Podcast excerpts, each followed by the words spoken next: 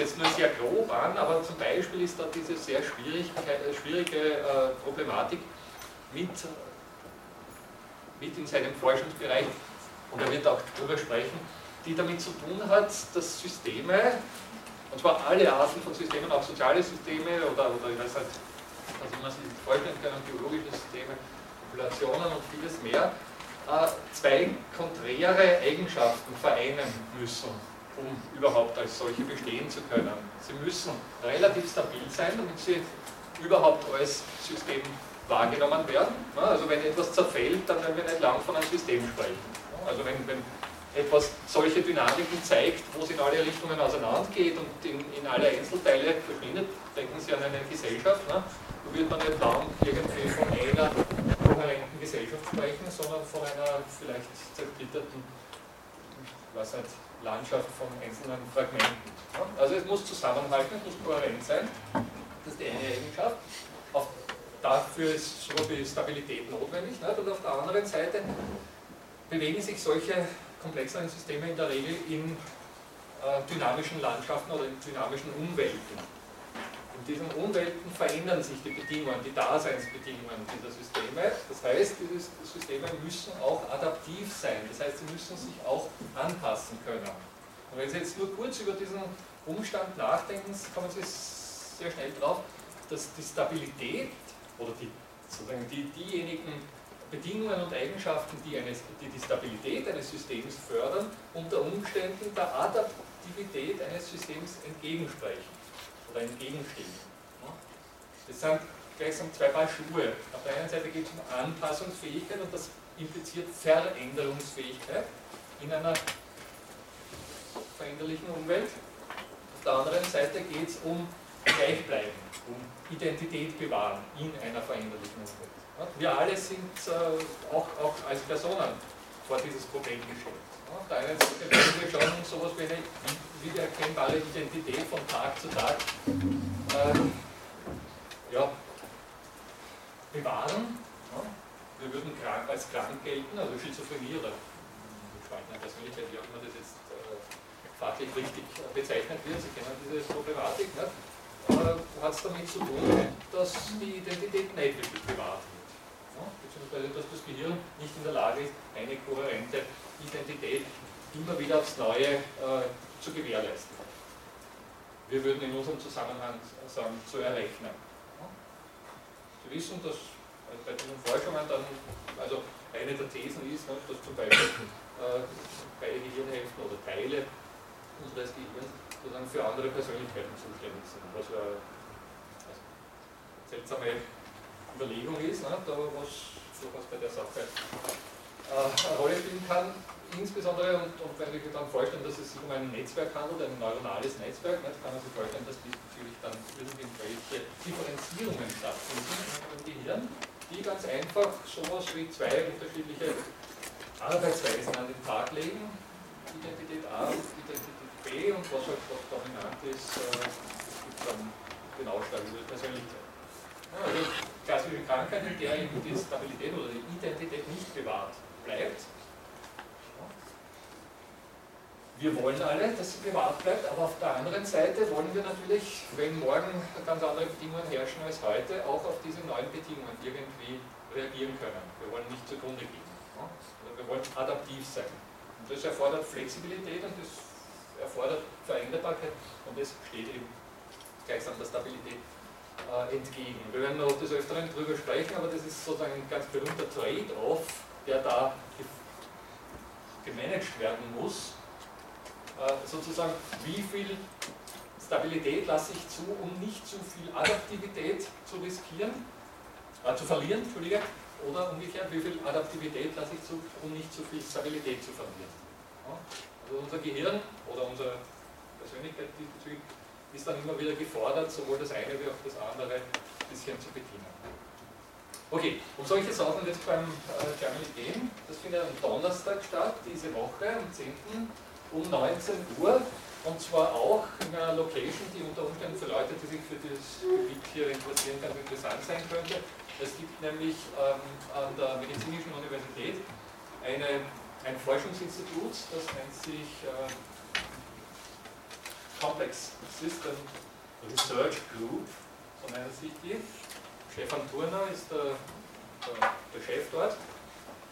Ein Kollege, der äh, seine Ausbildungszeit in Santa Fe äh, zugebracht hat, oder einen großen Teil seiner Ausbildungszeit in Santa Fe zugebracht hat. Für diejenigen, die mit dem Namen nichts verbinden, oder vielleicht nur im Westen verbinden oder so, Santa Fe ist gleichsam das Zentrum dieser, dieser Forschungsgeschichte. Das ist sozusagen das äh, ja, wahrscheinlich bekannteste äh, Institut weltweit, äh, in dem eine Vielzahl derjenigen Dinge gleichsam angestoßen wurden oder auch ähm, erforscht wurden, die wir hier besprechen. Also Santa Fe ist sowas wie, Mekka der Komplexitätsforscher, wenn Sie so wollen. Und dieser Stefan Thurner hat eben, ist zwar ein Österreicher, hat einen großen Teil seiner Ausbildungszeit dort zugebracht, kennt die ganzen Leute persönlich und hat jetzt in Wien eben dieses äh, Institut übernommen. Äh, es ist ein Institut, aber es nennt sich Complex Systems Research Group, äh, ist ein Institut der Medizinischen Universität und findet sich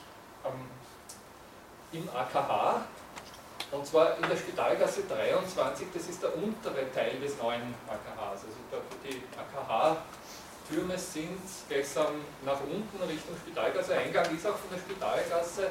Und zwar ist dieses Institut dann gleich, wenn man, wenn man reinkommt, der erste Bau. Und äh, dieser Vortrag findet dann im Bauteil 88 statt. Das ist gleich dort beim Eingang. Ich hoffe, da wird ein Quartier sein, der einen den Weg äh, weisen kann. Wir werden auf jeden Fall für die Möglichkeit, das zu finden, sorgen. Und äh, ja, 19 Uhr, wer immer da teilnehmen wird, äh, will, ist gerne eingeladen. Beziehungsweise wer immer da äh, Informationen zu dieser ganzen Geschichte haben will, äh, schickt mir eine Mail und wird von mir in den Verteiler aufgenommen. Okay? Was haben Komplexe mit Medizin ja, sehr viel, man sollte es nicht glauben. Ne? Sie haben auf medizinischer Ebene immer wieder genau das Problem, das ich jetzt gerade angesprochen habe. Ne? Die Zelle ist genauso ein System, das auf der einen Seite in wechselnden Umwelten zurande kommen muss, ja? wo sich die Bedingungen dauernd äh, verändern. Und auf der anderen Seite muss es natürlich auch eine gewisse, muss sie eine gewisse Identität äh, bewahren. Ne? Da muss sie als solche funktionsfähig bleiben. Ja? Da haben wir genau diesen Trade-off. Ne? Auf der einen Seite Stabilität, auf der anderen Seite das ist was sozusagen nur ein Problem, das die Zelle jetzt in komplexitätstheoretischer Hinsicht hat. Ne? Da gibt es sogar eine ganze Reihe von. Aber Sie können sich, wir, haben ja, wir werden das heute auch wieder ansprechen, wir haben ja schon äh, gesprochen über die großen Möglichkeitsräume, die bei komplexen Systemen sofort immer im Spiel sind. Also Sie haben so, so, sofort einen Raum von unüberschaubar vielen Optionen.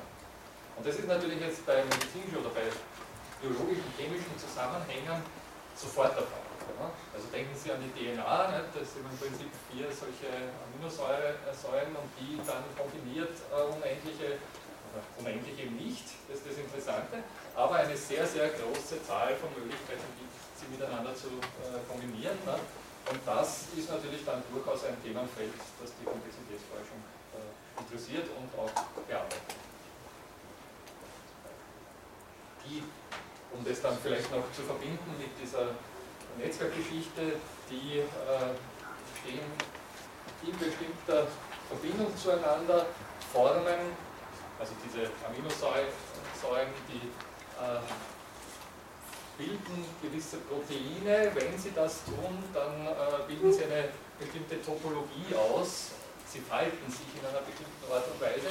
Und gerade diese Topologie, man nennt das den Phänotypus, dieser Proteine ist dann besonders ausschlaggebend für diese ganze Geschichte und bestimmt unter Umständen eben die Funktionsfähigkeit beziehungsweise auch die Nichtfunktion oder die Dysfunktion, die Krankheit von solchen ja. äh. Also da ist natürlich gerade diesbezüglich sehr viel zu holen. Das ist ein enormer Bereich, der auch äh, sehr dynamisch sich entwickelt und äh, wo meiner Meinung nach durchaus auch Philosophen und Philosophinnen sich äh, intensiv umschauen sollten, weil eigentlich von dort aktuell die wirklich spannenden, interessanten neuen Einsichten kommen. Wir behandeln das natürlich jetzt auf sehr sagen wir mal, herunter abstrahiertem, einfachem Niveau. aber äh, sozusagen der, der Hintergrund ist ähnlich. Gut, äh, 19 Uhr, Donnerstag, Gedankengasse 23, Bauteil 88. Irgendwelche Fragen dazu oder auch zu dieser Gruppe? Ich meine, nochmal noch zu der Gruppe, es ist wirklich erstens mal ein lockerer Kreis und zweitens ein Kreis, wo mehr oder weniger alle die, die in Wien jetzt da mit dieser ganzen Geschichte beschäftigt sind, ja, zumindest ab und an teilnehmen und dabei sind. Klar hat nicht jeder immer Zeit, aber im Großen und Ganzen lernen sich die Leute mit der Zeit kennen und sowas ist immer gut. Ne? Ja, sage ich doch vielleicht was äh, Wichtiges, meiner Meinung nach Wichtiges, was in der Philosophie äh, zu wenig berücksichtigt wird. Sie haben es auch sicher schon das eine oder andere Mal irgendwo äh, gehört. Ne? Die Wissenschaft, die modernen Wissenschaften, das ist ein ganz wichtiger Punkt, die modernen Wissenschaften sind nichts für Einzelkämpfer, Einzelkämpferinnen. Ja? Äh, es ist in der Philosophie aufgrund ihrer Tradition nach wie vor so, dass man zum Einzelphilosophen, zur Einzelphilosophin mehr oder weniger ausgebildet wird, was meiner Meinung nach ein Fehler ist. So werden hier äh, Philosophinnen und Philosophen konfrontiert, die alle alleine geschrieben haben, die alle alleine geforscht haben, was immer, wie immer Philosophinnen und Philosophen forschen, die kaum jemals, äh, weil es halt irgendwelche Beziehungen zu anderen knüpfen und wenn, dann streiten sie. In vielen oder in den meisten anderen Wissenschaften ist es mittlerweile nicht so, oder beziehungsweise war es auch nie so. Nicht? Also ich will nicht sagen, dass die nicht streiten, natürlich streiten die auch, aber es ist, ich weiß nicht, wenn Sie klassische Naturwissenschaften wie Physik oder was hernehmen, nicht? Äh, es ist dort Usus, da gibt es kaum jemals irgendeine Publikation, die von jemandem alleine geschrieben wird. Es ist Usus, miteinander zu publizieren, ganz einfach deswegen, auch wenn es notwendig ist, also aus der Erfahrung dazu, oder weil die Herr sagen, oder Sie, ah, ja. Na gut, ich meine, Sie, Sie haben vielleicht schon erfahren, also werden es vielleicht noch machen. Aber es ist, äh, es ist sozusagen ein, ein, sehr auffälliges, oder aus meiner Sicht zumindest sehr auffälliges Charakteristikum der, der Philosophie, dass hier auf das kein großer Wert gelegt wird. Oder dass hier auch in der Ausbildung kein großer Wert darauf gelegt wird, dass ihr zusammenarbeiten sollt oder, oder rechtzeitig auch was Netzwerke knüpfen, in denen ihr dann gemeinsam irgendetwas tun könnt. Es ist auch in der Philosophie mittlerweile so, dass niemand alle Themengebiete überblicken kann. Beim besten Willen nicht. Es ist aber auf der anderen Seite für Publikationen sehr oft grundlegend notwendig oder für, auch für Forschungsarbeiten grundlegend notwendig, dass äh, verschiedene Kenntnisstände miteinander kombiniert werden. Also, wenn ich Experte weiß nicht, für Kant bin oder für Schopenhauer und ich will halbwegs was Gescheites, was jetzt nicht nur einfach, ich weiß nicht, sicher, wenn Sie irgendeinen tolle, einen tollen Fund machen bei, bei Schopenhauer, fein, nicht? aber wenn Sie Schopenhauer Expertin sind oder Experte, dann äh, ist es, und, und, und Sie wollen derzeit Schopenhauer in ein bestimmtes Licht stellen, dann ist das, ja, es ist notwendig, dass Sie dieses Licht, in das Sie Schopenhauer stellen, auch sehr gut kennen und das ist am besten dann der Fall, wenn Sie irgendeinen Experten, Expertin zu Rate ziehen, der sich eben für das andere Gebiet herscheint, äh, spezialisiert hat.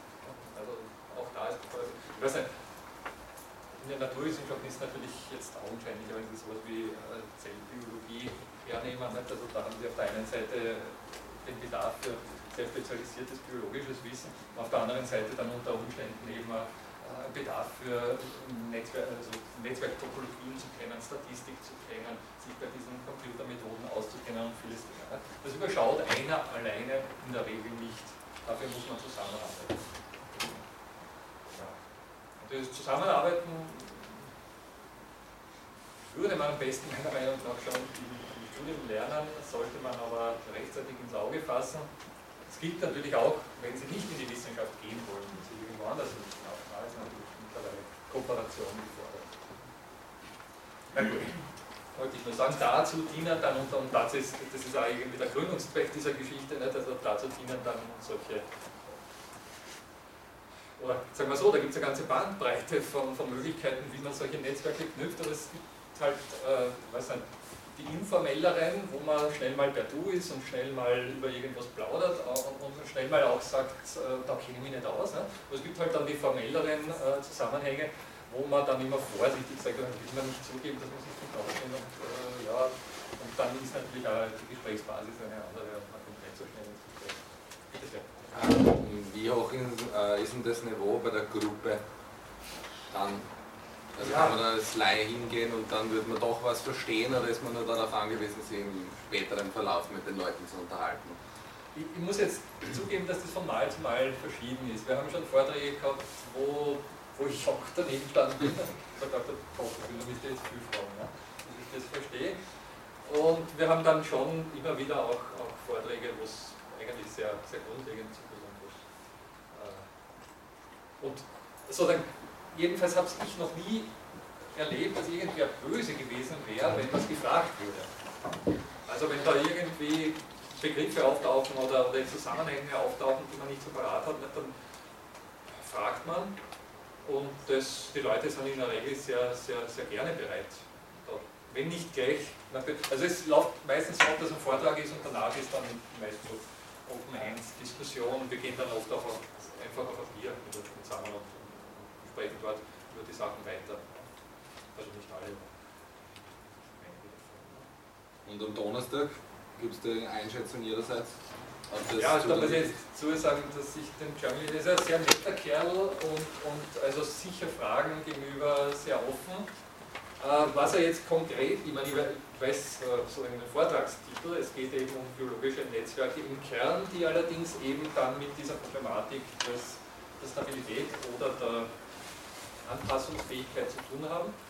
Und das weitet er dann auch aus auf eben zum Beispiel, also ich weiß nicht, im Hinblick, das ist sozusagen ja, ein, auch ein Beispiel, das ich dann immer gern äh, verwende, im Hinblick auf Alterungsprozesse zum Beispiel. Also Sie wissen, dass die, die Anpassungsfähigkeit in unserer Gesellschaft auch im Hinblick auf das Alter der Individuen gestreut ist. Ja? Also während man in der Jugend sich flexibel zeigt und gerne mal äh, die Grenzen austestet dessen, was eben so opportun äh, ist in dieser Gesellschaft, ne, wird man im Alter dann unter Umständen inflexibel und äh, verlässt sich eher auf das, was gut bewährt ist. Ne? Also da gibt es diese Geschichten. Oder ich weiß nicht, wenn Sie es im Tierreich, äh, ich weiß nicht, wenn Sie Jungvögel beim Frühling, Frühlings äh, auf den Ausflug beobachten, ne, da sehen Sie, dass da sehr riskante Manöver gewagt werden und da wird einmal ausgetestet, was drinnen ist. Dabei bleibt der eine oder andere auf der Strecke, ne, aber unter Umständen werden dabei auch neue Möglichkeiten gefunden, die die Alten, die stets sozusagen konservativ das, was sich bewährt hat, wiederholen, nicht bemerkt hätten. Ne. Also da wird so gleichsam die, die Anpassungsfähigkeit in den Bereich der Jungen ausgelagert. Bei Menschen ist es ähnlich. Ne? Also da ist natürlich, natürlich holt sich der eine oder andere Jugendliche beim Versuch, die Grenzen auszutesten, eine blutige Nase. Ne? Das ist so ein Part of the game. Und dafür auf der anderen Seite die Alten, die konservativ sind und, und, und nicht so flexibel, ne? finden sich bei den neuen Gegebenheiten nicht mehr zurecht. Ja, ist ein simples Beispiel, aber es geht beim Germany zum Beispiel auch um solche Dinge. Das, auch das, sind durchaus, glaube ich, Dinge, die wir, die wir äh, alle auch aus persönlicher Erfahrung kennen und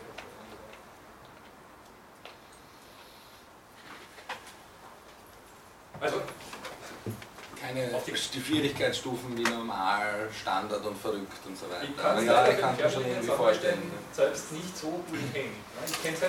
Übrigens, ja, wenn Sie ein, ein sehr spannendes Buch diesbezüglich lesen wollen von dem Peter Germany, das heißt Weak Links, also schwache Verbindungen, ist, glaube ich, allerdings, so viel ich weiß, nur auf Englisch verfügbar, ist aber dafür for free abrufbar im Internet. Ich glaube, wenn Sie ein bisschen herumgoogeln und versuchen, dann, das ist ein Buch, das sozusagen den, oder sprechen wir drüber, meine, es ist ja wirklich ein interessanter, ist ja wirklich ein hochinteressantes äh, Thema mit. Weak Links, also schwache Verbindungen. Es gibt in einer Gesellschaft äh, stärkere Verbindungen und äh, schwächere Verbindungen. Stärkere Verbindungen sind Freundschaften zum Beispiel, ne, die Leute sehen sich regelmäßig, haben viel Kontakt miteinander und schwächere Beziehungen sind so, was weiß ich, fernere Bekanntschaften. Ja? Und äh, die Leute sehen sich halt einmal im halben Jahr oder was auch immer. Ne? Das ist eine Definitionssache, was man als schwach ansieht und was man als stark ansieht. Ja? Kann man sich gut vorstellen. Jetzt würde man im Allgemeinen annehmen, dass, äh, ich weiß nicht, wenn Sie zum Beispiel irgendwelche wichtigen Informationen brauchen, dann gehen Sie in der Regel zu Ihren Freunden und sagen, hey, ich habe das und das Problem, hast du da vielleicht irgendeine Info für mich? Ist oft einmal der Fall, aber, und da haben Sie es jetzt mit großen Netzwerken zu tun, also sozusagen mit, mit Netzwerken, die Sie individuell nicht überblicken können, sondern die sich meistens erst im statistischen Überblick äh, erschließen. Und das ist der wichtige Aspekt dabei. Das ist sozusagen eine Sache, die Philosophinnen und Philosophen nicht so gewohnt sind, dass man in statistischen Größen denkt, aber in dem Fall ist es ein bisschen notwendig. Also das heißt, äh, in diesem statistischen Überblick, und das ist ganz interessant, zeigt sich, dass unter Umständen die Weaklings, also diejenigen Bekanntschaften, die so ein bisschen eher schwach sind, mehr Wahrscheinlichkeit stärken, die benötigten Informationen zur Verfügung. Ich komme gleich zur Frage, warum das so ist, aber nur den Hinweis auf eine sehr, sehr berühmt gewordene Studie dazu, dazu die gleichsam die, auch, auch sowas wie die Initialzündung für diesen Forschungsbereich gewesen ist. Die nennt sich The Strength of Weak Ties. Ich weiß nicht, vielleicht haben Sie schon mal davon gehört. Die ist von einem gewissen Mark Granovetter. Das ist einer der Oberzampanos dieser Netzwerkgeschichte. Äh, Mark Granovetter, brauchen Sie nur im Internet googeln, finden Und die Studie heißt Strength of Weak Ties, also die Stärke von schwachen Verbindungen. Und der hat in den 70er Jahren, glaube ich, war das noch, ja, äh, eine große Untersuchung angestellt, er, wo, wo er geschaut hat, wie moderne Gesellschaften einen Job finden. Moderne Gesellschafter, also Gesellschaftsmitglieder, einen Job finden. Ist das eher über Informationen, die sie aus dem persönlichen Umfeld, also aus dem Freundschaftsnetzwerk beziehen, sprich über starke Verbindungen, oder ist es eher über schwache Verbindungen? Und da bei dieser Untersuchung, die dann natürlich sehr viele äh, Fälle berücksichtigt hat, zeigt sich, dass ähm, statistisch Teil deutlich die, die Datenverbindungen mehr Informationsgehalt bergen. Warum ist das so? Relativ simpler Umstand, wenn man sich das auf der Zunge zergehen lassen muss, um dahinter zu steigen, hat damit zu tun, dass äh, Freundschaftsnetzwerke sehr oft im eigenen Saft kochen. Was ist damit gemeint? Freunde sehen sich sehr regelmäßig, sehen sich sehr oft, teilen Informationen aus, aber sie teilen sie gleichsam zirkulär Kreis herum aus. Das heißt, A erzählt B, B erzählt C, C erzählt D und D erzählt wieder A. Und A sagt, ja, habe ich schon gehört, dann stammt eh von mir die Information. Das ist jetzt bisschen übertrieben, aber es ist in Freundschaftsnetzwerken oder in sehr engen, mit, schwachen, äh, mit starken Verbindungen versehenen Netzwerken die Wahrscheinlichkeit höher, dass die Informationen zirkulieren und auch das Netzwerk nicht unbedingt verlassen. Während in schwach verbundenen Netzwerken relativ mehr neue Informationen reinkommt. Ich gebe Ihnen gleich ein sehr berühmt gewordenes Beispiel diesbezüglich. Kollege, wollte das fragen? Ähm, Granovetter Wicklinks. Wicklinks ist der Autor äh, Chernobyl. Und der Chernobyl bezieht sich aber natürlich auf Granovetter, weil das, also der Granovetter hat diese Aufmerksamkeit für die schwachen Verbindungen ausgelöst damals in den 70er Jahren. Ne? Also, was denken Sie dran, man interessiert sich so ein bisschen für das Umfeld von, von Personen oder das Denken von Personen ne? und äh, wird sich irgendwie, also Sie sind ein Sozialforscher und Sie wollen irgendwie wissen, wieso bestimmte Personen so ticken und nicht anders. Also es gab da berühmte Untersuchungen, übrigens auch von Paul Lasersfeld initiiert. Paul Lasersfeld war ein österreichischer Sozialforscher, der dann nach Harvard gegangen ist und dort äh, gleichsam eine große Tradition der Sozialforschung begründet hat.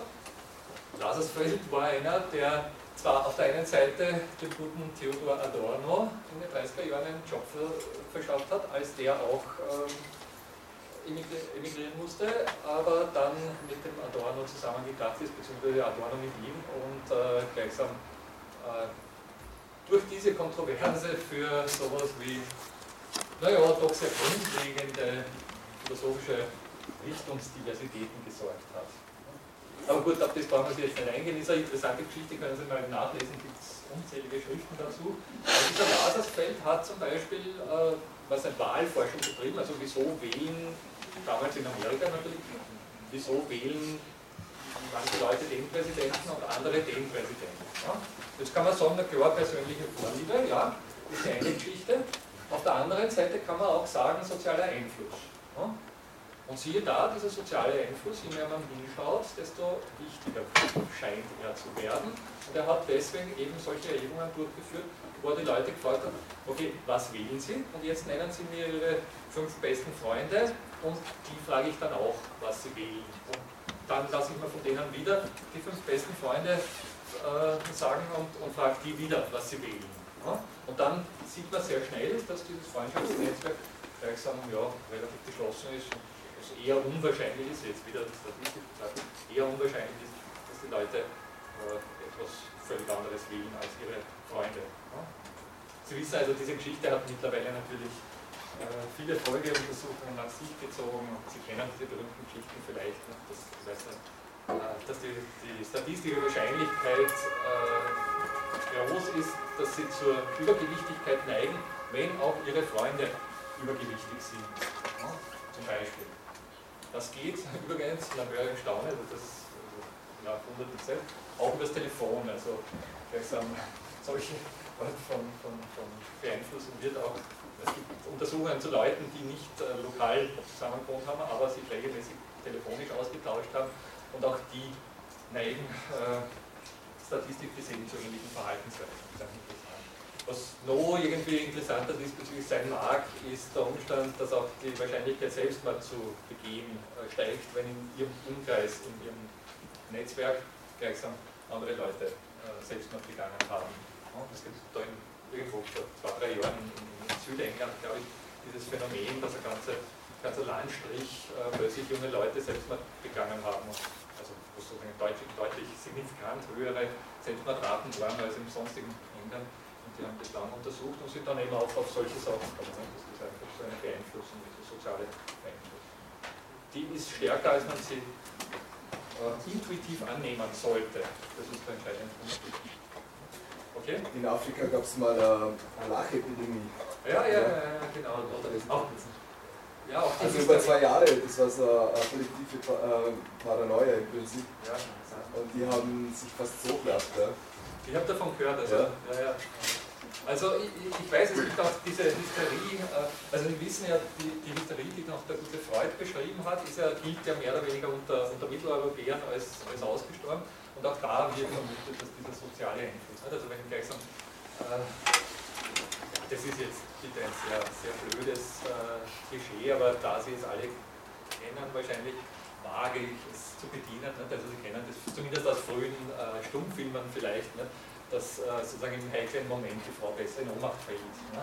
Und wenn das, also sie, der, der Mann nähert sich zu brüsk nicht? und sie will nicht einfach Nein sagen, aber sie fällt so vorsichtig in Ohnmacht. Ne? Und wenn das sozusagen sozial, Männer zeigen eh nicht böse war, oder wie auch immer. Aber jedenfalls, ähm, wenn das sozusagen äh, sozial akzeptabel ist, dann könnte unter Umständen das Vorbildwirkung entfalten das auch machen und dann wird es zum Phänomen, das die Wissenschaft untersucht. Ne? Und wenn es diese Vorbildwirkung nicht mehr entfaltet, dann ist es weg, das Phänomen. Dann gibt es auch nichts mehr zum Untersuchen und dann fragt sich der moderne Mitteleuropäer, wieso denn um, um 19 herum, 1900 herum so viele Frauen angeblich hysterisch geworden sein sollen. Äh, da in Afrika äh, haben es herausgefunden, dass es sehr stark äh, korreliert hat mit, der, mit dem Mangel an sozialen Möglichkeiten. Also die Gruppen waren isoliert, die hatten keine Möglichkeiten, sich zu verbessern, ihren Lebensstandard zu verbessern und das war ein großer Einfluss damals. Könnte auch gut passen zur Frau im, im Mittelalter oder später, zur Rolle der Frau damals. Also ein, ein, ein Thema, das Sie jetzt auch nicht also wo ich wirklich kein Experte bin, aber dass ich zumindest, wo ich den, den äh, Aussatz gelesen habe und dann was dazu sagen kann, ist die interessante Geschichte von Terrornetzwerken. Terrornetzwerke wissen Sie seit 2001 in aller Munde und es hat dann ganz interessante Untersuchungen gegeben, natürlich jetzt auch zum, zum Terror der Al-Qaida, das ist so das Pendant dazu, aber die die Studie, die ich äh, kenne, hat die RAF äh, betroffen. RAF kennen Sie, Rote Armee-Fraktion aus den 70er Jahren, 80er Jahren, Deutschland und so. Und da ist es ganz interessant, also daran zeigt sich oder exemplifiziert sich, würde ich sagen, dieses, diese, dieser Umstand der schwachen Verbindungen oder, oder sagen wir mal, die Stärke der schwachen Verbindungen beziehungsweise die Schwäche der starken, wie auch immer. Ne? Ähm, äh, da ging es darum, dass die RAF, äh, also Sie wissen, das war eine Personengruppe mit einer na, doch eher extremistischen Ideologie. Ja, der Klassenfeind muss weg, die Kapitalisten werden alle erschossen, beziehungsweise entführt und Lösegeld gefordert und vieles mehr. Ne? Und äh, das war jetzt sozusagen rein vom, vom Gedanken her im damaligen Umfeld der linken Bewegung in Deutschland jetzt etwas ganz was Außergewöhnliches. Also das war jetzt nicht so, da haben viele so ähnlich gedacht und denken wir jetzt an Occupy Wall Street und ähnliches. Also es werden da einige Leute finden, vielleicht auch heute, die der Meinung sind, oh, also vielleicht nicht erschießen, aber irgendwas. Naja, äh, jedenfalls äh, ist sozusagen der ursprüngliche ideologische Background nichts Außergewöhnliches gewesen, aber die Polizei hat, weil ein paar Sachen vorgefallen äh, sind, damals denken Sie, 70er Jahre Deutschland, nicht? also so vielleicht noch ein paar Überreste des Nationalsozialismus in der damals tätigen Polizei. Ne? Also die hat relativ heftig reagiert. Ja? Vielleicht sogar heftiger als das heute der Fall sein würde. Und äh, dürfte klar sein, was ist der Fall, wenn oder wie reagiert eine Gruppe von Personen, wenn sie plötzlich unter Observanz steht, also unter polizeilicher Beobachtung steht. Ja? Sie schaut relativ äh, stark darauf, wen sie da jetzt in ihre Diskussionen einbezieht und wen nicht. das heißt, sie schließt sich informatisch sowas wie ab. Nicht gleich natürlich, das ist so eine Wechselwirkung. Also auf der einen Seite schließen sich die ab, werden konspirativ, auf der anderen Seite versucht die Polizei dadurch natürlich noch mehr, schleust Frau Männer ein oder Frau Frau, versucht noch mehr da reinzukommen, die merken das und denken sie, wir müssen noch mehr Maßnahmen ergreifen und schließen sich noch mehr ab. Und plötzlich haben wir genau das Phänomen, das ich vorher angesprochen habe, die Informationen kochen im eigenen Saft. Das heißt, die kommunizieren mehr oder weniger nur mehr intern in dieser geschlossenen Gruppe. Was ist aber jetzt der Fall, wenn Sie äh, was halt, irgendeine ideologische Meinung nur mehr intern kommunizieren, irgendeine unter Umständen sogar extremistische oder extreme ideologische Position nur mehr intern kommunizieren. Ja. Es gibt kein Feedback mehr mit Leuten, die außerhalb der Gruppe sind. Ganz richtig. Positives oder negatives. Ganz richtig. Man kommt vielleicht auf Irrtümer gar nicht drauf. Absolut. Das ist genau der Punkt. Denken Sie mal, wenn Sie, nicht, wenn Sie jetzt hier aufstehen würden und irgendeine extreme Position vertreten, nicht, dann sagen vielleicht zwei, drei Leute sagen, ja, also kann, dem kann ich was abgewinnen, aber es sind sicher auch zwei, drei Leute, die dann sagen würden, jetzt ist der völlig bescheuert, das kannst du nicht machen, das ist kein Wahnsinn. Nicht? Und äh, sozusagen auf lange Sicht werden sie mit einer gewissen Wahrscheinlichkeit mit Meinungen konfrontiert, die ihrer Meinung entgegenstehen. Und damit wird ihre Meinung, wenn nicht vernichtet, so zumindest relativiert. Also es ist wieder ein wahrscheinlichkeitstheoretisches Phänomen. Es muss nicht sein, aber die Wahrscheinlichkeit ist relativ groß, dass ihre Meinung relativiert wird. Sie sind sich zumindest nicht mehr so sicher, dass sie dann wirklich gehen werden und den Arbeitgeberpräsidenten äh, entführen werden. Zum Beispiel. Also das heißt, sie sind in ihrer Meinung so weit zumindest erschüttert, dass es nicht reicht, um irgendeine extremistische Tat zu setzen. Wenn aber die Meinung nicht relativiert wird, weil ein geschlossenes Netzwerk vorhanden ist, das sich nur gegenseitig bestärkt, wo der eine sagt, ja, der gehört erschossen und der andere sagt, genau, der gehört erschossen und der dritte sagt wieder, richtig, den hätten wir schon lange erschossen. und vieles mehr. Ne? Dann kann man sich vorstellen, dass gleichsam das die äh, ganze Situation entsprechend anheizt und dann wirklich eben zu diesen Taten führt. Das ist sehr verkürzt und natürlich auch äh, abstrahiert, aber im Großen und Ganzen war gleichsam diese Wechselwirkung von einerseits äh, Ideologie und andererseits Observanz Seite, von Seiten der Polizei und dann als Gegenreaktion wieder konspiratives Zusammenschließen und dann wieder Verstärken der Observanz der Polizei und wieder Zusammenschließen. Also dieses Hin und Her der entsprechenden Wechselwirkungen. So meint man heute dafür verantwortlich, dass sich dieses Phänomen RAF in dieser Art und Weise gebildet hat. Und äh, es gibt diesbezüglich auch wirklich polizeiliche Erkenntnisse. Also man ist heutzutage der Meinung, dass man so wie damals nicht mehr vorgehen sollte, dass man unter Umständen die Zügel sogar ein bisschen lockerer lassen könnte, weil dann eben die Wahrscheinlichkeit höher wird, dass sich diese Gruppe selbst relativiert, weil sie eben auch von anderen Meinungen ausgesetzt wird. Also man würde heute eher bitte kann man jetzt keine Ahnung, wie, die Polizei konkret da vorgeht, aber sozusagen auf wissenschaftlicher Ebene gibt es eine ganze Reihe von Erkenntnissen, die der Meinung sind, eher das Gegenteil äh, sozusagen hätte mehr Erfolg. Das Lockerlassen. Bitte. Also wenn man sich jetzt da ganz weit aus dem Fenster lehnt, könnte man sagen, das ist das, was die Polizei mit den Studenten ausführt, wenn sie demonstrieren dürfen. Äh, ja, man kann solche Gedanken dann durchaus geben. Also auch ich meine, demonstrieren dürfen, was heißt das? Das ist ja sozusagen ein, ein, ein Verfassungsrecht. Ja, oder die Uni besetzen dürfen, solche Sachen. Ja. Also grundsätzlich, und das ist sozusagen das Wichtige bei der Demokratie, und das habe ich ja oft angesprochen, die Demokratie ist ein System, das auch noch die eigene Kritik vorsieht und das verfassungsrechtlich verankert hat. Das ist sozusagen das Große an, an der Demokratie. Die Demokratie, das kennen Sie, Churchill und so, oder Kreisky Sachsen, äh, ist sozusagen nicht wirklich perfekt in vielen Hinsichten, aber es ist immerhin ein System, das gleichsam die eigene Kritik systematisch vorsieht. Das ist der wichtige Punkt bei der Sache. In der Demokratie gibt es eine ganze Reihe von Institutionen, die als solche auch geschätzt werden, die eigentlich äh, unter Umständen auch die Kritik der Demokratie selbst äh, ermöglichen. Vorsicht oder erlaubt? Äh, erlaubt. Vorsieht, naja, das ist jetzt sozusagen die, die Frage, wie man, äh, wie man die Maßnahmen von Politikerinnen und Politikern äh, interpretiert. Naja, also, ich, ich, meine, Entschuldigung, ich kenne schon Politiker, die, die sich dieses, dieses Umstandes bewusst sind und die dann ganz gezielt versuchen, zum Beispiel sowas wie Redezirkel zu gründen, wenn es im Gemeindebau heiß hergeht. Oder wenn irgend sonstige, oder ich weiß nicht, ja, bildungsvolles Begehren, also jetzt natürlich sozusagen nicht in erster Linie sofort auf, auf, so ein Phänomen gerichtet, aber doch gleichsam eine ganze Reihe von und ich weiß nicht, jetzt Kunstförderung. Nicht? Kunst ist ja ein so, ein so ein interessantes Phänomen, wo man sehr schnell irgendwie äh, darauf gestoßen wird, jetzt auch aus klassischer philosophischer Sicht oder ästhetischer Sicht, nicht? dass es sich dabei um etwas handelt, das äh, durchaus Sand ins Getriebe unserer Gesellschaft streuen soll. Ja? Also wo durchaus so etwas wie Irritation geschaffen werden soll, damit das Ganze adaptiv bleibt. Ja? Damit es anpassungsfähig bleibt, wenn sich irgendwas anders tun soll. Ja? Und Kunst wird gefördert.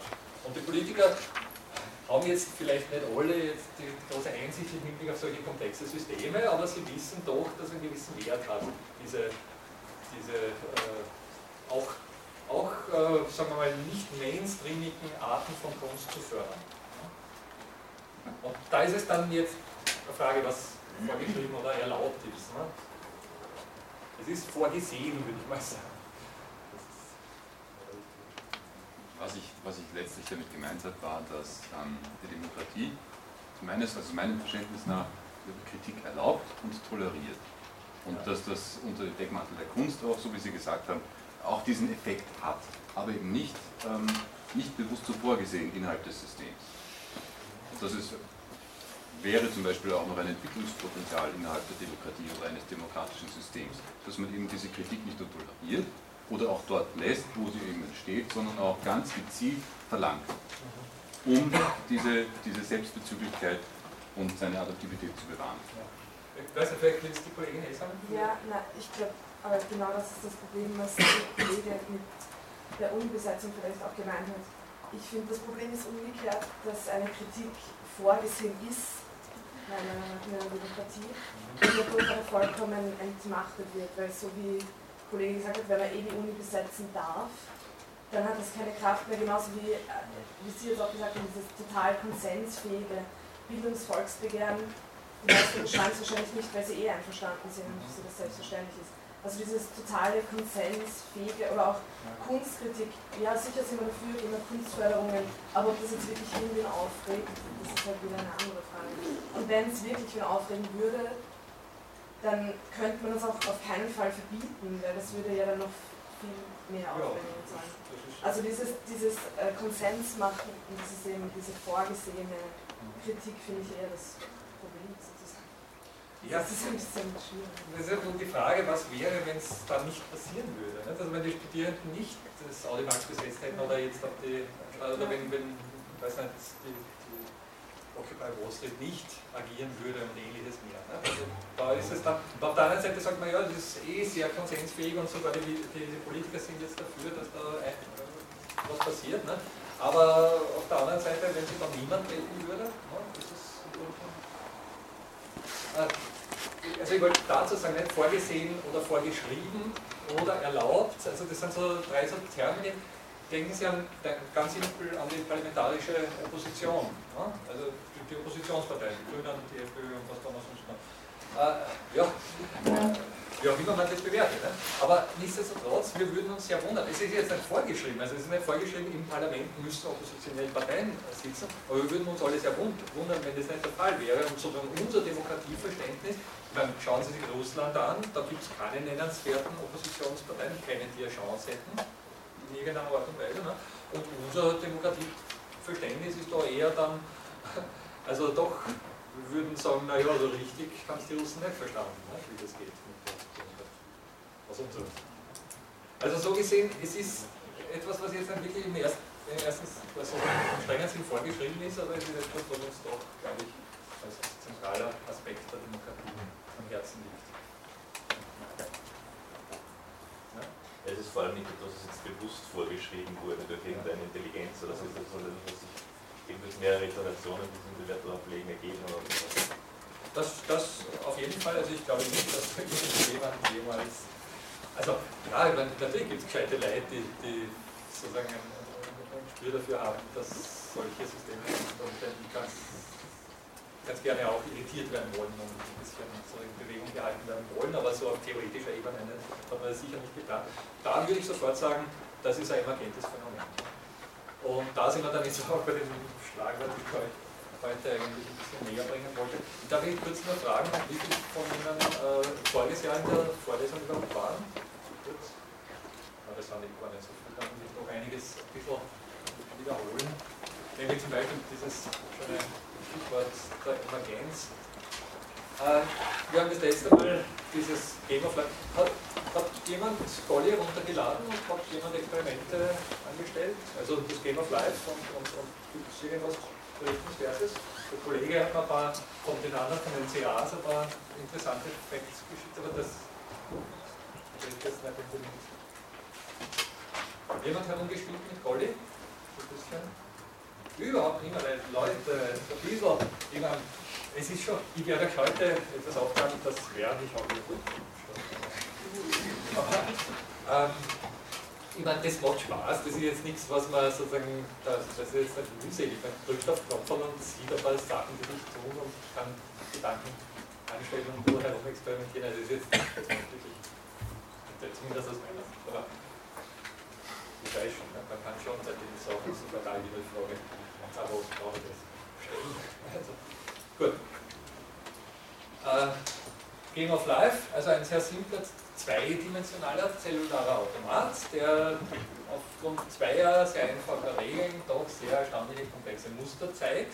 Und wir haben gesehen, dass man da bestimmte Ausgangskonstellationen schaffen kann und es äh, ja, entstehen ganze Universen von Dynamiken und, und, Veränderungen, die auch in der Lage sind, so etwas wie eine universelle Turing-Maschine zu äh, implementieren. Also das heißt, es lässt sich mit diesem Game of Life so etwas wie eine universelle, universale Turing-Maschine bauen. Das haben wir mal angesprochen. Und, und, und ja, markieren es mal als irgendwie interessant. Ne? Was äh, so ein Philosophisch meiner Meinung nach interessant ist, ist der Umstand, hier, hier habe ich also dieses schöne Beispiel, ähm, das sind solche Space-Ships, wir haben ein paar, äh, das, der Glider ist die kleinste Form dieses Space, Space-Ships, die sich mit Game of Life äh, generieren lassen. Glider ist sehr bekannt, ist gleichsam die Basisform, aber es lassen sich natürlich auch andere Space-Ships bauen. Jedes dieser Dinge hier ist so ein Space-Ship. Und das Interessante ist an der Geschichte, dass sie zum Beispiel wenn man sie laufen lässt, wie wir davon gesprochen, ne? das ist so ein rekursives System, bei dem Schritt für Schritt streng determiniert Regeln beachtet werden. Also da ist so dann nichts außergewöhnlich, das ist Schritt für Schritt passiert genau das Gleiche und es gibt nur ein, eine Zeit, wenn Sie so wollen, nämlich diese Schritte. Das ist das Wichtige an der Sache. Da ist sozusagen eine Gesamtzeit vorgesehen bei diesem ganzen System. Und das Interessante ist aber, wenn man die dann laufen lässt, also wenn man diese Zeit laufen lässt, dann diskriminiert sie unterschiedliche Zeiten. Das finde ich dann doch sozusagen bedenkenswert im Hinblick auch auf unsere Zeitvorstellung. Die stehen hier in Startposition, alle nebeneinander und hier stehen sie gleichsam nach 150 Schritten, die sind alle von derselben Position aus, also das ist sozusagen das zweite Bild, 150 Schritte später von selber Position aus gestartet und siehe da, die sind unterschiedlich schnell. Die befolgen absolut dieselbe Zeit. Diese zwei simplen Regeln diskriminieren unterschiedliche Zeiten. Also ich, ich meine, ich weiß nicht, ob Sie das jetzt gleich so äh, besonders begeisternswert finden, aber es ist doch ein Umstand, der meiner Meinung nach zu denken gibt. Wir sind doch von einer sehr komplexen ja, Zeitvorstellung äh, in der Regel betroffen in unserem Alltag. Ja? Und ich weiß Sie kennen auch so berühmte Geschichten wie, dass die Fliegen äh, andere, anderen Zeitverlauf kennen, oder Tiere ganz allgemein anderen Zeitverlauf kennen als wir, also sozusagen andere Geschwindigkeiten fühlen. Und äh, Sie wissen auch, also dass angeblich im Alter Zeitverlauf äh, sich verändert oder das Empfinden des Zeitverlaufs verändert und vieles mehr. Ne? Und so ist eine ganze Reihe von gegeneinander verworfenen, zeitlich, temporär gegeneinander verworfenen Dynamiken dafür sorgt, dass unsere Welt so wird, wie sie eben ist. Ja? Das ist ein ganz wichtiger Unterschied. Geschweige denn, dass die Frage, was die Zeit überhaupt dann ist ne? und was insbesondere dann Vorgriffe in der Zeit bedeuten, auf philosophischer Ebene, eine sehr wichtige Rolle des ganzen Zusammenhang. Auf das werden wir jetzt nicht so im Detail eingehen, ich möchte nur darauf hinweisen, Antizipation ist ein hochkomplexes und also Intentionalität, damit verbunden Antizipation, hochkomplexes philosophisches Themengebiet, das äh, meiner Meinung nach aufgrund dieser Erkenntnisse neu aufgerollt werden sollte. Da gäbe es viel zu tun. Wer da sich, weiß nicht, mit Diplomarbeiten und, und, und Dissertationsplänen herumschlägt oder auf der Suche ist nach einem Gebiet, das kann ich wirklich nur empfehlen. Das ist höchst, höchst griffig und höchst äh, erstmal sehr interessant und höchst äh, erforschungsbedürftig, das. Okay, also wie eine ganz simple Sache, die eben da unterschiedliche Zeiten ausbildet. Ja? Aber können wir da wirklich von unterschiedlichen Zeiten sprechen? Ist das nicht eher eine andere Geschwindigkeit oder Unterschiede in der Geschwindigkeit? Ja, das ist natürlich eine gute Frage, was es genau bedeutet. Aber jetzt sozusagen für, also eindeutig ist der schneller auf dieser Position als der. Ja, in derselben Zeit. Ja, nur ist der erst da. Ja, ja. Ja, äh, natürlich, wie Sie es interpretieren, er hat halt einfach jetzt vielleicht räumlich einen Vorsprung rausgebracht. Ne? Aber er bewegt sich offensichtlich. Also der, der tut ja auch was. Es ist ja nicht so, dass der steht, der ist nicht einfach da stehen geblieben. Ne? Sondern der hat sich schon auch bewegt. Nur der hat sich schneller bewegt. Ne? Und das ist gleichsam die. Ich meine, es ist, es ist sozusagen sowieso die Frage, was denn das da ist, was sich da bewegt und von wem das zu dem gemacht wird. Ne? Das sind natürlich wir, ich meine, im Prinzip sind das jetzt alles Kästchen. Schwarze und, und helle Kästchen. Ne? Da Konstellationen bilden. Und es gibt natürlich, wir haben ja gesehen, darüber hinaus unzählige flirrende Kästchen, die wir nicht als Muster wahrnehmen. Ne? Also wo wir nicht davon sprechen würden, dass das hier sowas wie ein gleichbleibendes Raumschiff ist, wie man wir das interpretiert. Wenn Sie genauer hinschauen, zum Beispiel bei den beiden, ne, wird ja auch deutlich, dass die eigentlich jetzt nicht wirklich ganz gleich bleiben, sondern dass die ihre Form schon verändern, nur ihre Kohärenz als Zellkonstellation bewahren.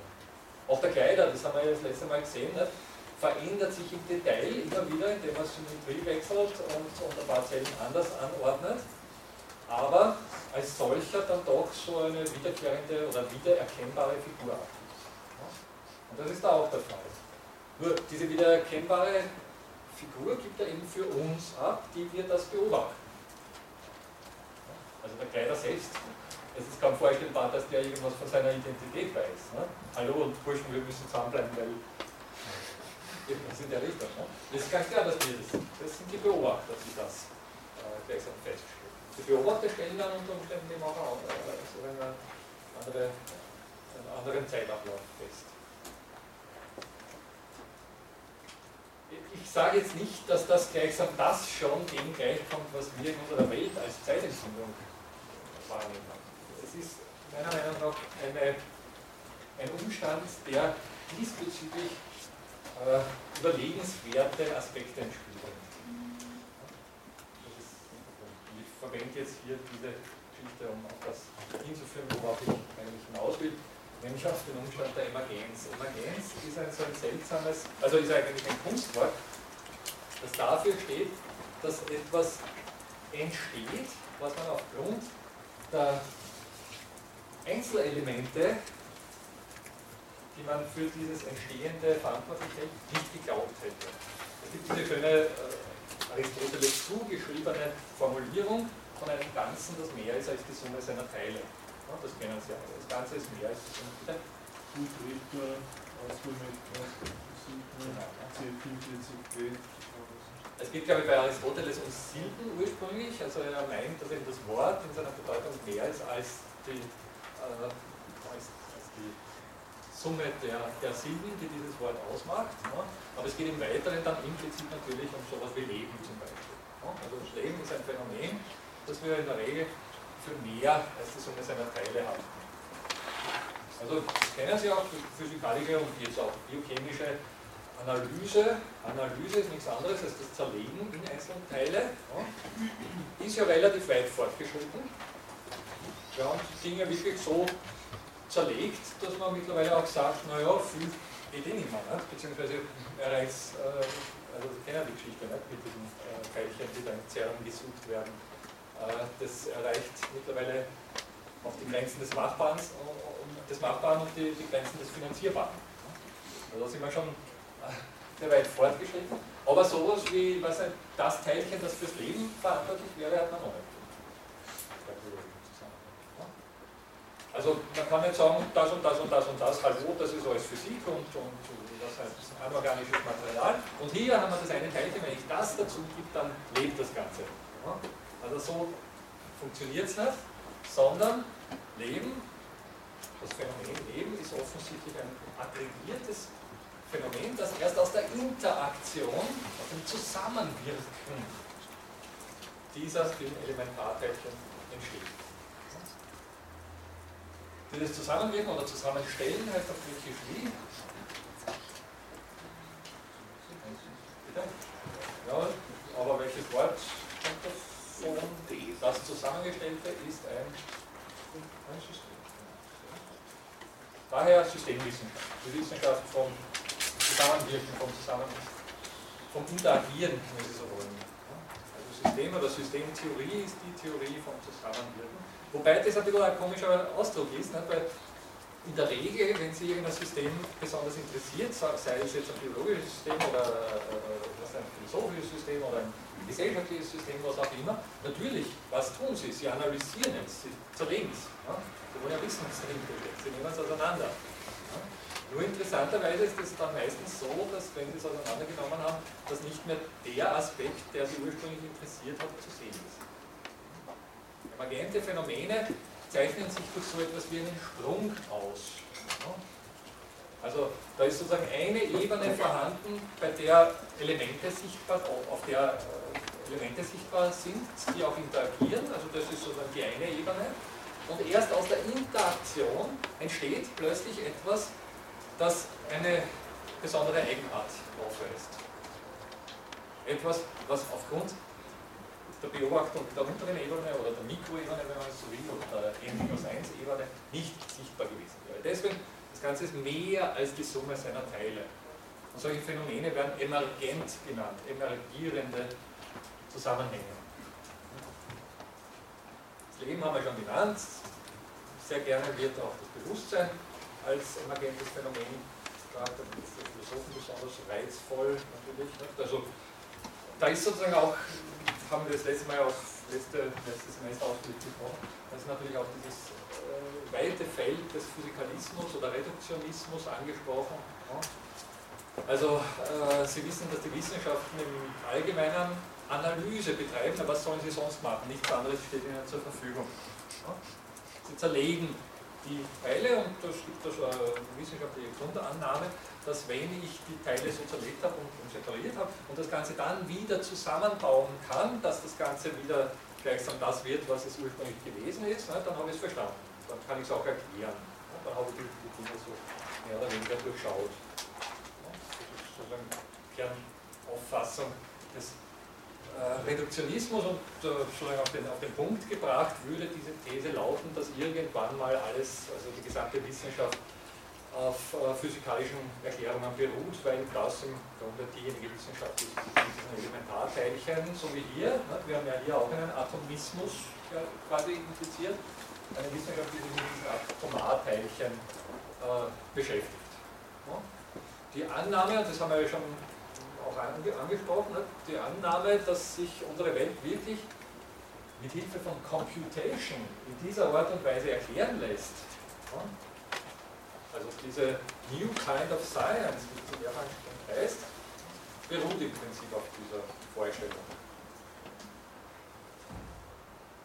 Jetzt kann man sofort sagen, na hallo, ich meine, was würde aus der Philosophie oder was, was würde aus den Kulturwissenschaften, Geisteswissenschaften, Sozialwissenschaften, aus vielen anderen Wissenschaften, wenn sie nicht mehr gefragt sind, weil die Physik eh alles erklärt. Also.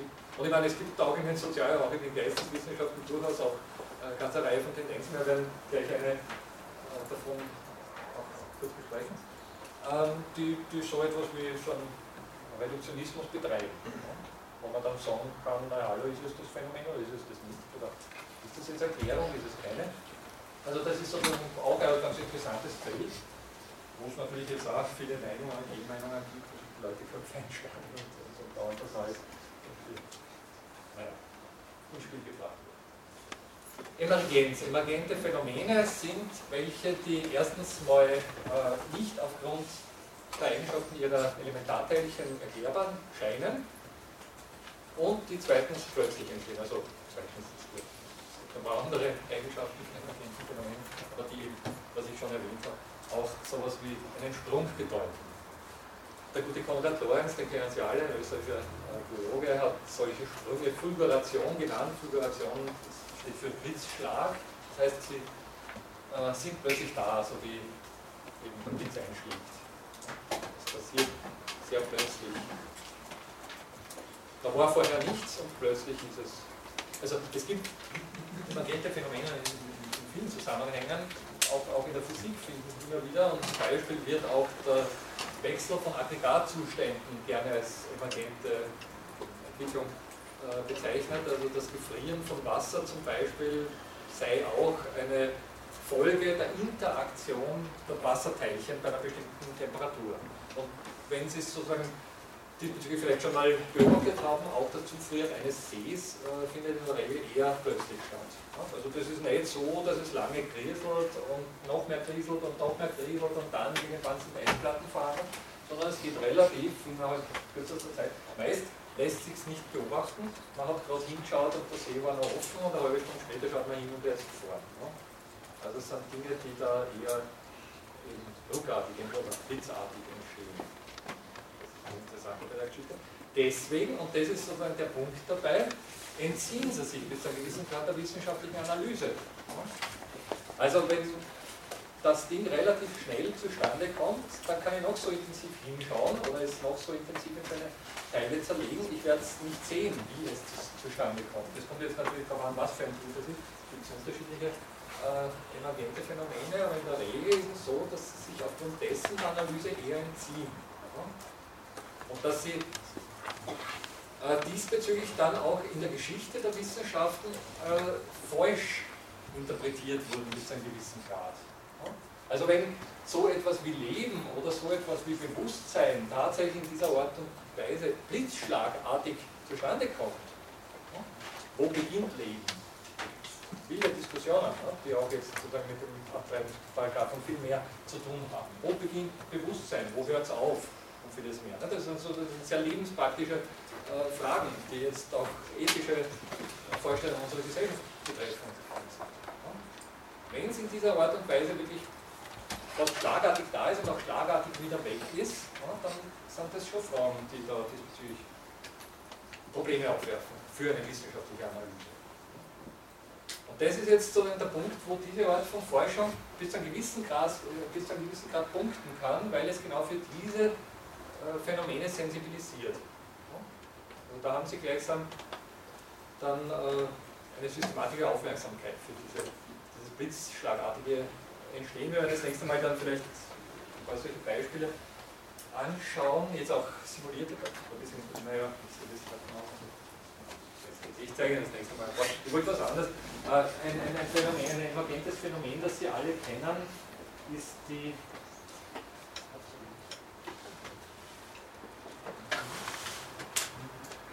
Maus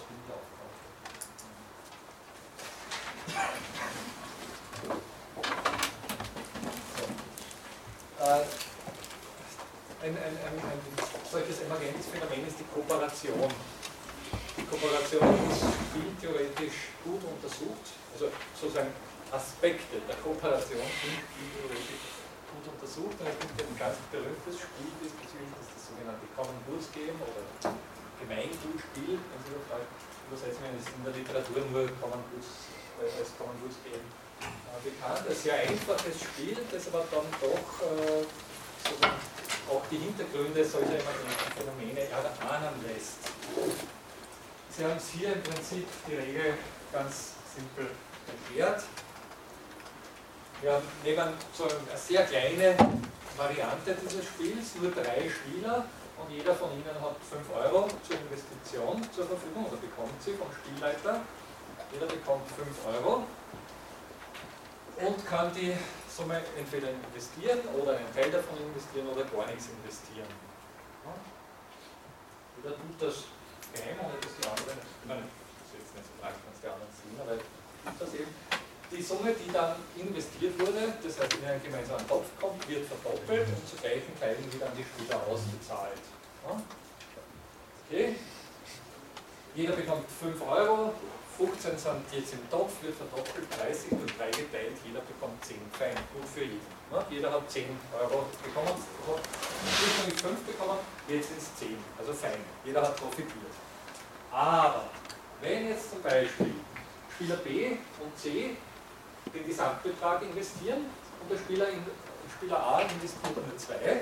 rechnen wir sich aus, im Topf sind 12, verdoppelt sind 24, durch 3 sind 8, der Spieler äh, B und C bekommen jeweils 8, aber der Spieler A hat ja nicht alles investiert. Er hat noch 3 über, er hat nur 2 investiert. Der bekommt jetzt 8 plus den 3, die er noch hat. Sehr simpel. Steigt eindeutig besser aus, obwohl er weniger investiert hat. Ist verständlich. Das ist sozusagen das große Problem für Gemeingüter. Es ist ein gewisser Anreiz vorhanden, nicht zu investieren, solange die anderen investieren. Aber die Betonung liegt auf, solange die anderen investieren. Das heißt, dieses Gemeingutspiel, wir brauchen es nur weiter verfolgen. Also hier haben wir dann ähm, hier haben wir das Ganze grafisch aufgezeichnet. Hier variiert Spieler A von 0 bis 5, also hier sind die Investitionen von Spieler A zu sehen. Hier investiert er 0, bekommt 12 raus und die beiden anderen kommen nur 600 Diesel was raus. Hier investiert er ebenfalls alle, alle bekommen 10 raus. Also das ist der einfachste Fall, alle investieren alles. Hier investiert Spieler A eben nur, äh, investiert er gar nichts und äh, bekommt am meisten raus. Ja. Und hier sind die verschiedenen Investitionsstufen. Also Sie sehen, es läuft auseinander, diese Geschichte. Äh, das heißt nichts anderes, als dass ihr Investition oder ihr Profit aus diesem Spiel, aus dem Gemeingut, sehr von dem Verhalten der jeweiligen Mitspieler abhängt. Also wenn Sie was der U-Bahn fahren und der Einzige sind, der schwarz fahren, fein für Sie. Und nicht der Mitspieler. Das ist optimal. Wenn allerdings zu viele ebenfalls schwarz fahren, bitte jetzt keine, keine moralischen Bedenken jetzt fürs Schwarzfahren damit verbunden. Ich maße mir nicht an, Ihnen zu sagen, was Sie tun sollen. Sie sind erwachsene Menschen. Ich weiß, dass man als Studierender oft gezwungen ist, Schwarz zu fahren. Ähm, kein Problem. Jedenfalls, äh, ist es bevor Sie zu viele Schwarz fahren, ne, dann ist die eigene, äh, der eigene Profit in Frage gestellt, weil unter Umständen irgendwann die U-Bahn nicht mehr fahren wird. Das heißt, das Gemeingut läuft Gefahr, zerstört zu werden. Noch dazu hat natürlich diese Situation, die wir vorher gerade beschrieben haben, oder diese hier, Vorbildwirkung, das dürfte klar sein. Also wenn sozusagen B und C hier sehen, hallo, der A investiert gar nichts, stellt aber deutlich besser aus als wir, ja, werden B und C sofort sagen, na klar, wenn das wiederholt wird, oder wenn ich nochmal vor dieser Situation stehe, werde ich auch nichts investieren. Ja. Dann haben Sie genau den Fall, das im Prinzip niemand Ist das verständlich? Ich meine, es ist ein sehr simples Setting, aber sozusagen, um es sich ein bisschen vor Augen zu führen. Äh, doch sehr wichtig. Das heißt,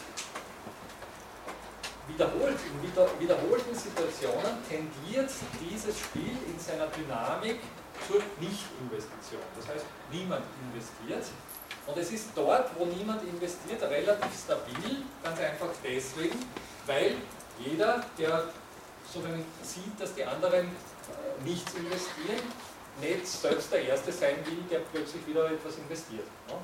oder nicht unbedingt zuerst. Das, das ist ganz interessant, dass sozusagen die Theorie und die Praxis bei diesem Spiel divergieren. Es wurde in vielen, vielen kulturellen äh, Kontexten, unterschiedlichen kulturellen Kontexten mittlerweile getestet und, und durchgespielt, also mit Probanden, zum Teil mit Studierenden, und geschaut, wie sich die verhalten.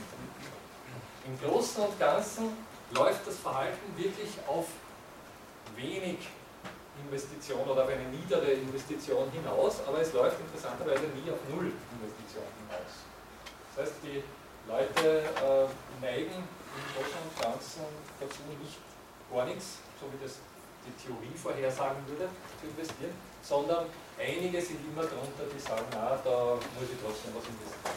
Das ist ganz interessant, aber das ist sozusagen das praktische Verhalten von uns Menschen. Wir verhalten uns eben nicht rational, deswegen treffen solche theoretischen Veranschaulichungen nicht immer den Kern unseres tatsächlichen Verhaltens. Ne? Auf der anderen Seite sind es Abstraktionen, wo man sagen kann, na gut, man kann trotzdem irgendwas davon lernen, weil diese Vorbildwirkung wirklich real festgestellt wurde. Also wenn sich in einem Setting jemand findet, also in einem Experiment jemand findet, der nicht investiert, und zwar dauernd nicht investiert und dabei besser aussteigt, werden die anderen diesem Vorbild schon folgen.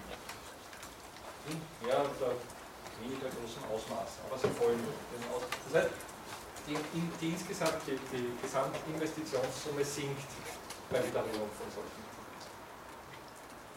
Aber sie tendiert interessanterweise nicht. Das soll uns jetzt nicht interessieren. Uh, uns interessiert der Umstand, dass angenommen, es würde gegen Null sinken, dass da sowas wie ein relativ stabiler Punkt vorhanden ist, ein Punkt, an dem ja, wenig Anreiz besteht, der Erste zu sein, der wieder zu investieren beginnt. Ja, also warum soll ich investieren, wenn die anderen nichts investieren? Wenn ich der Erste bin, dann kann ich eigentlich nur schlechter aussteigen, wenn die anderen gar nichts investieren. Ja, weil dann kriege ich noch weniger raus. Dann habe ich mein Investment verloren und äh, die anderen kriegen alle bisschen mehr raus. So eine Situation nennt man ein Nash-Equilibrium, ein Nash-Gleichgewicht. Der gute John F. Nash, den Sie vielleicht alle aus diesem schönen Film Beautiful Mind kennen, steckt da dahinter. Ein Mathematiker, der diese, diesen Umstand des Nash-Equilibriums äh, beschrieben hat und, Mathematik erforscht hat. Das Nash-Equilibrium. Und das Nash-Equilibrium, wenn Sie es diesbezüglich mal auf die Zunge zergehen lassen, ist eine fatale Konstellation, eine, eine fatale Situation. Also das ist sowas wie ein sehr stabiler Zustand, aus dem nicht leicht ein, ein Ausweg gefunden.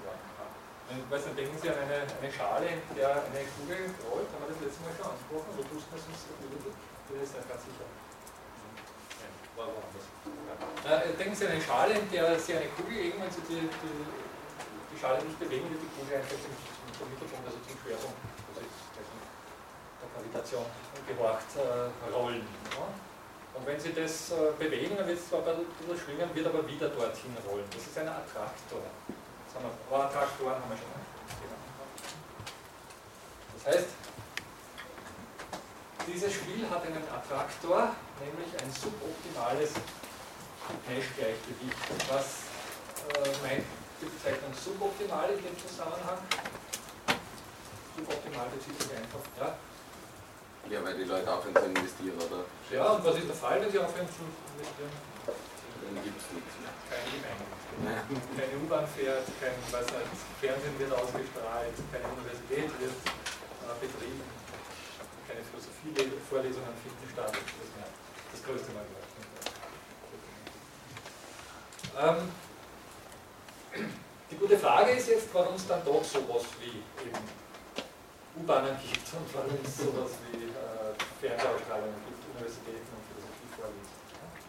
Das sind emergente Phänomene, wenn man es so betrachtet. Ganz einfach deswegen, weil das Zusammenwirken, die Interaktion der daran beteiligten Akteure dann doch auch interessanterweise ein anderes äh, Gleichgewicht erzeugen kann, nämlich das der optimalen Ausnutzung dieses äh, gemeinsamen Topfs hier. Also alle investieren.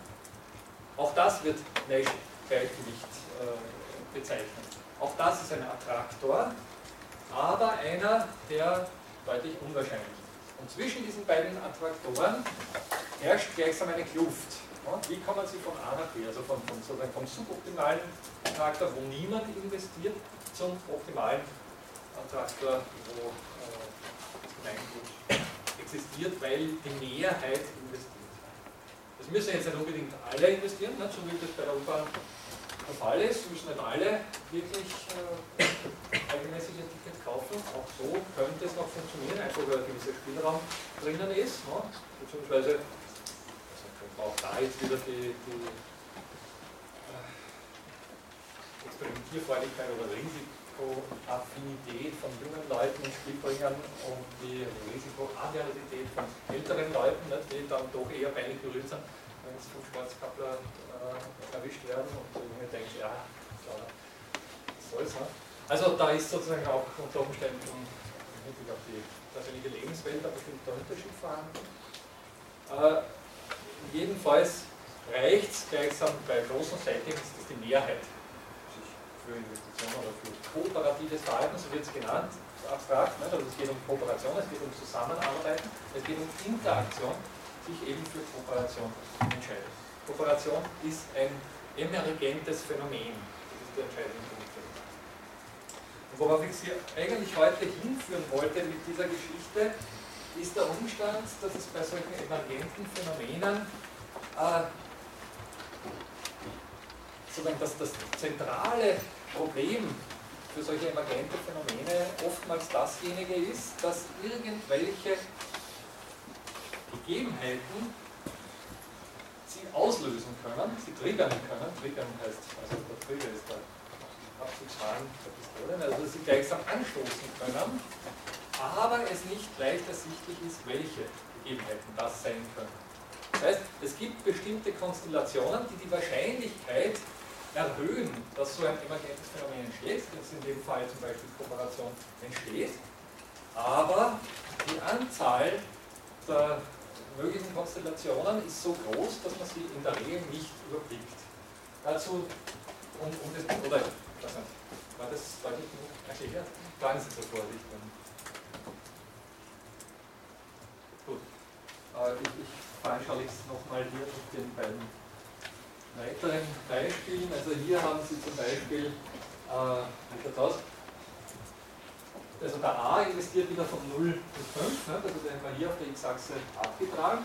Der B investiert 3 und C investiert wieder 5 im Gesamtzyklus. Ne? A ist wieder blau, der B ist rot in dem Fall und der C ist der braune. Ne? Sie sehen vorher, also wenn Sie es vergleichen, hier ist klar, A, A fährt einfach am besten, wenn er 0 investiert. Also in jedem Fall liegt die blaue Linie höher als die braune. Da kann nichts schief gehen, nur hier wäre es über den Gleichstand erreicht. Aber hier ist alles klar. Da gibt es sozusagen keine Entscheidungsunsicherheit. Hier ist es nicht so klar. Hier gibt es hier eine Linie. Also wenn der Blaue da in den Bereich investieren würde, dann lege er unter dem Roten. Wenn der Blaue ein Maximierer wäre, ein rationaler Spieler, der sogar wirklich seinen höchsten Benefit rausholen soll, äh, rausholen will, seinen höchsten Profit rausholen will aus dieser Sache, dann müsste er sich das überlegen. Und noch deutlicher wird es natürlich dann halt,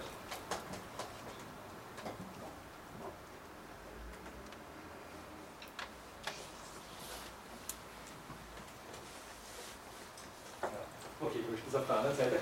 Äh, Worum es geht, ist der Möglichkeitsraum, der für diese Konstellationen aufgespannt wird. Also stellen Sie sich vor, Sie haben eine ganz simple Situation mit drei Spielern und jeder dieser Spieler hat im Prinzip sechs Investitionsmöglichkeiten, 0 bis 5.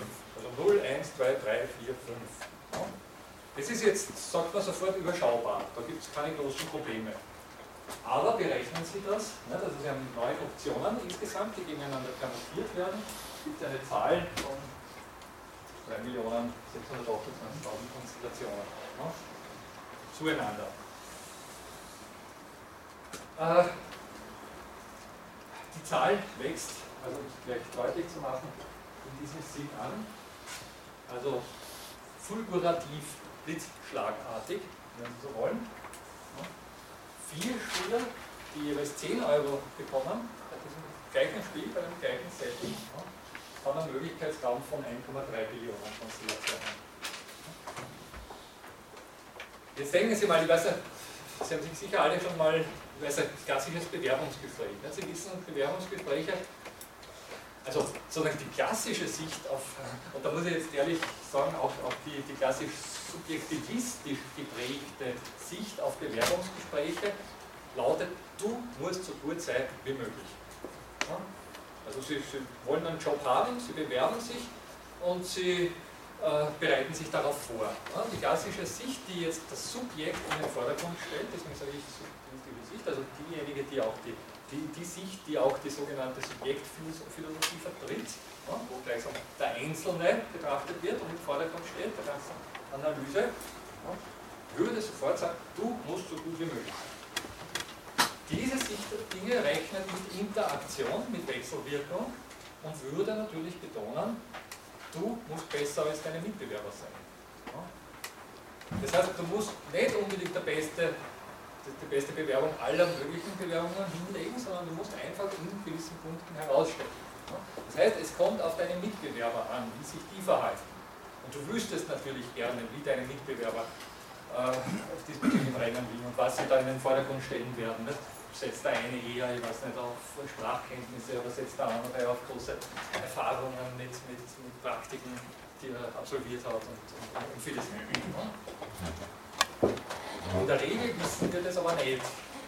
Und bei was nicht, in dem Fall äh, drei anderen Mitbewerbern, die alle was nicht, zehn verschiedene Faktoren in den Vordergrund rücken können, haben Sie 1,3 Billionen Konstellationen, unter denen eine optimal wäre. Also eine Verhaltensweise wäre die, mit der Sie den Job bekommen. Nur ist das, das ist so der Punkt bei der Sache, ist der Suchraum so enorm groß, dass Sie gar nicht auf die Idee kommen, das jetzt sozusagen durchzuprobieren oder anzudenken. Natürlich, wir Menschen haben dann schon eine eher intuitive äh, Zugangsweise zu solchen Problemen. Wir verkürzen, wir abstrahieren enorm liegen manchmal damit gar nicht so falsch, also für den Alltag und den Alltag zu bewältigen reicht es in der Regel, aber sozusagen in konkreten wissenschaftlichen Zusammenhängen reicht es natürlich nicht. So, warum schildere ich das? Also ist das verständlich? Ist diese, die ganze Geschichte,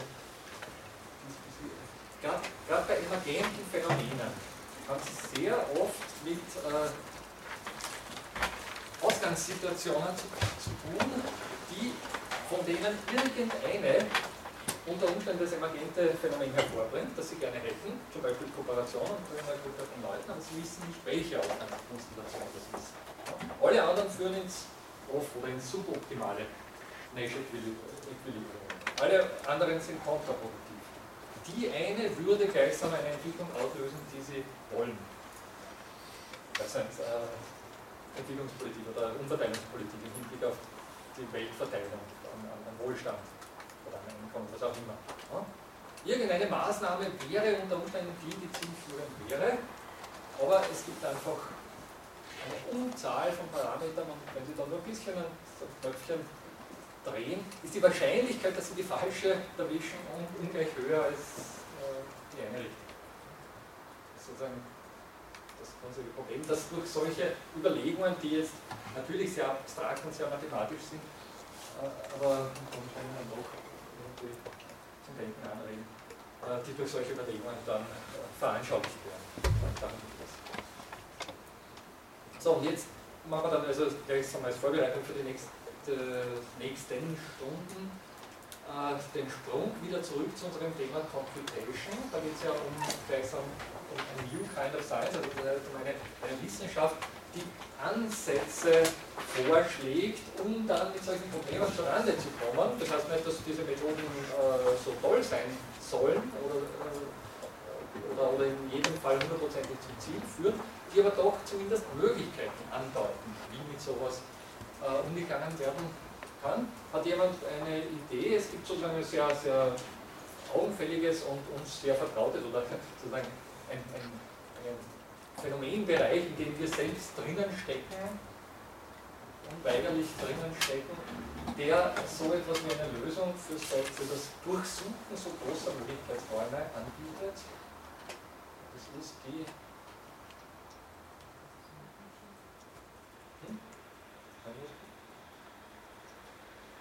Was macht die Natur? Evolution. Die Evolution, das ist der Punkt. Die Evolution tut nichts anderes als auf eine sehr interessante Art und Weise große Möglichkeitsräume dahingehend zu untersuchen, ob irgendwo eine zumindest für die aktuelle Situation optimale Lösung versteckt ist. Sie tut das wie? Das ist sprunghafte Änderung, oder? Ja, sprunghafte Änderung, aber was ist sozusagen das Grundprinzip der Evolution? Selektion. Ja. Trial and fail. Ausprobieren und Auch fehlschlagen. das, aber jetzt so ganz grundsätzlich, also wenn, wenn ich Se- Selektion sage, was muss gegeben sein? Was, also, einfach nur auswählen, was brauche ich? Ein stabiles System. Stabiles System, das auch zugleich dynamisch ist. Äh, Reproduktion. Ja, ich brauche einfach eine Pluralität von Instanzen, aus denen ich auswähle. Also zum Auswählen brauche ich was, aus dem ich auswähle. Das ist so der, Punkt bei der Geschichte. Das heißt, die Evolution wird nichts anderes als eine riesige äh, Menge von Instanzen über so einen Möglichkeitsraum drüber zu schicken. Allerdings eben in der Absicht, einige von denen einfach zu opfern. Alle die, die schlecht angepasst sind oder die sozusagen die optimale Lösung nicht finden, werden äh, auf den Abfallhaufen der Geschichte gefahren. Sind selektiert worden in dem Sinne, dass sie ausgesondert wurden und die wenigen, die den zufälligen, gleichsam interessanten Punkt getroffen haben, die bleiben über und äh, markieren damit diesen Punkt, ja, der da äh, sozusagen Erfolg verspricht. Okay, das macht die Natur. Macht sie das bei uns Menschen auch oder können wir Menschen uns auf sowas einlassen? Ich wir können den Arbeitsmarkt natürlich jetzt evolutiv betrachten und sagen, na klar, es bleiben die über, also es finden die einen Job, die am besten angepasst sind an die jeweilige Situation und die anderen haben Pech gehabt. Ja. Nein, aber es kann zum Beispiel Gene geben, die, die eine bestimmte Krankheit resistent machen. Und solche gegenüber Menschen, die zum Beispiel solche Dinge nicht hätten, die würden ja dann unweigerlich aus dem Genpool ausscheiden. Zum Beispiel, ne? Und würden wir Menschen sagen, die überlassen wir jetzt ihrem Schicksal? Ja, nicht, oder? Das ist, ich weiß, Kommt Frage. Also, ich kann jetzt nur für mich sprechen, aber ich muss ehrlich sagen, die Art von Herangehensweise für Menschen finde ich jetzt nicht unbedingt sympathisch. Ne? Also zu sagen, hallo, schaut, was bleibt, es hat Pech gehabt, wenn es nicht gut angepasst war, zum Beispiel am Arbeitsplatz oder wieder sonstige. Ist sicher im Moment und es mag Leute geben, die das auch irgendwie in Betracht ziehen, aber es ist jetzt nicht unbedingt sympathisch. Also das heißt, ja bitte?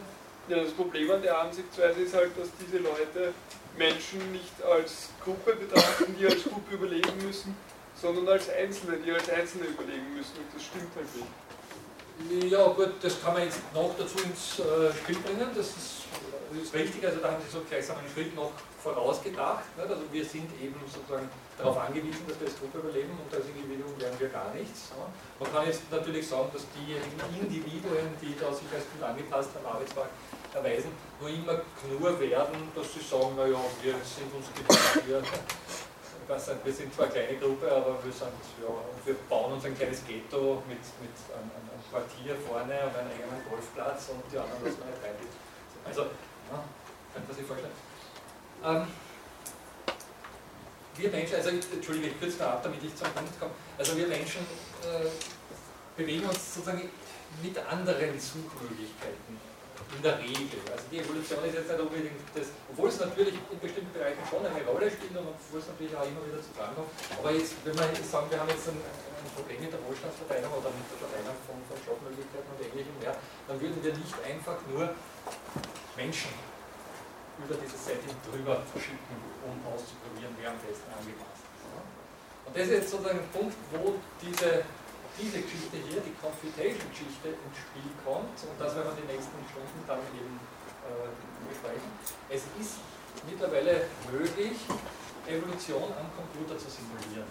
Und das erstaunlich effektiv und erstaunlich reichhaltig. Das geht bis dahin, dass bestimmte Forscher, die jetzt nicht unbedingt zu den Jüngsten gehören, der Meinung sind, dass in absehbarer Zeit, also in wenigen Jahren schon im Prinzip die technische Entwicklung sich selbst überlassen bleibt oder ist, indem ganz einfach die Computer sowas wie Evolution simulieren. Also konkret, jetzt nur angedeutet, eine Sekunde besprechen, konkret schaut es so aus, dass was weiß ich, äh, zur Anpassung oder zum Lösen von bestimmten Problemen, die solche großen Möglichkeitsräume beherbergen oder solche möglichen, großen Möglichkeiten vorhanden sind, dass die mit einem zum Beispiel einer Vielzahl von Instanzen bestimmter Computerprogramme äh, besät werden, also gleichsam äh, bestimmt werden, und aus diesen Instanzen dann evolutiv diejenigen überbleiben, die am besten mit diesem Problem zurande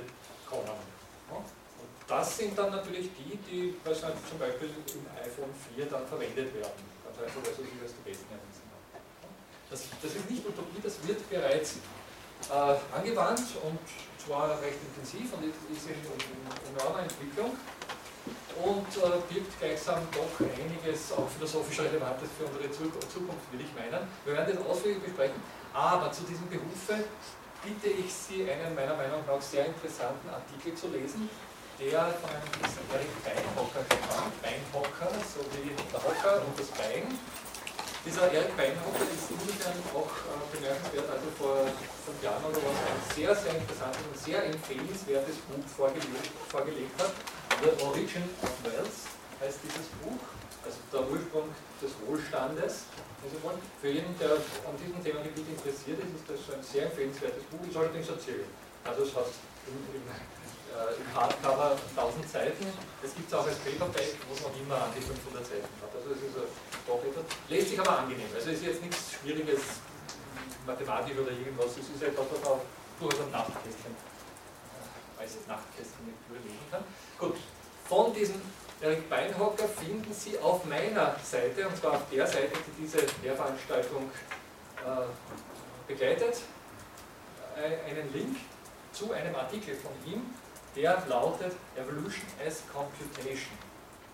Den bitte ich Sie bis zum nächsten Mal durchzulesen. Und wir sind eine VOL, also insofern kein überzogener Wunsch.